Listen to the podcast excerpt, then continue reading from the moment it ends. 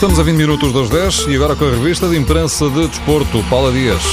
O azar de Luizão está em todos os jornais. O jogador do Benfica vai voltar a ser operado ao antebraço esquerdo depois de uma nova fratura, uma refratura do cúbito esquerdo, informou o clube. O Record relata que Luizão chocou com um companheiro num treino e caiu. O jornal O Jogo adianta que o jogador vai ser operado na segunda-feira por um especialista externo ao Benfica. A bola informa que Luizão vai ficar de fora mais um a dois meses. No Sporting, Tiago Gutierrez está de volta, anunciou o Record. Depois de dois meses de ausência, Jorge Jesus vai chamá-lo para o jogo de segunda-feira com o Rio Ave. A bola publica hoje uma resposta de Adrian Apisi. O jogador do Benfica dizia ontem ao jornal que o clube está na luta pelo tricampeonato. Adriano, o jogador do Sporting, responde hoje: quem está na luta somos nós. O jogo tem uma entrevista com Alain Gires, o selecionador do Mali. Gires fala de Marega, diz que ele dá profundidade ao ataque, vai crescer no Futebol Clube do Porto, mas não se pode acomodar.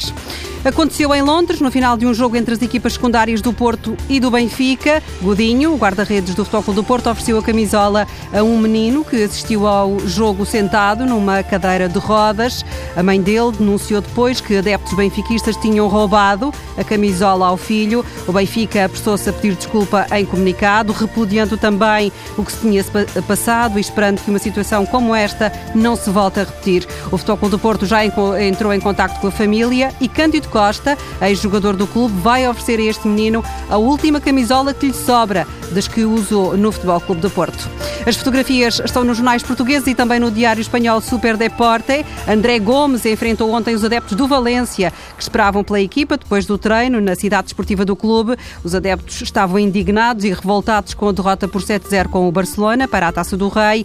Insultaram os jogadores, chamando-lhes mercenários, dizendo que não correm e não suam a camisola e que lhes é indiferente ganhar ou perder. Os jogadores do Valência saíam à pressa nos carros, só André Gomes parou para garantir que, no caso dele, não é igual ganhar ou perder. O jogador português acabou por se ir embora por ordem da segurança e foi uh, também aplaudido. A China está louca pelo futebol depois do Guangzhou ter pago 42 milhões de euros por Jackson Martinez. Ontem, o Jiangsu Suning anunciou a contratação por um valor recorde no futebol chinês, 51 milhões de euros por Alex Teixeira, que estava no Shakhtar Donetsk.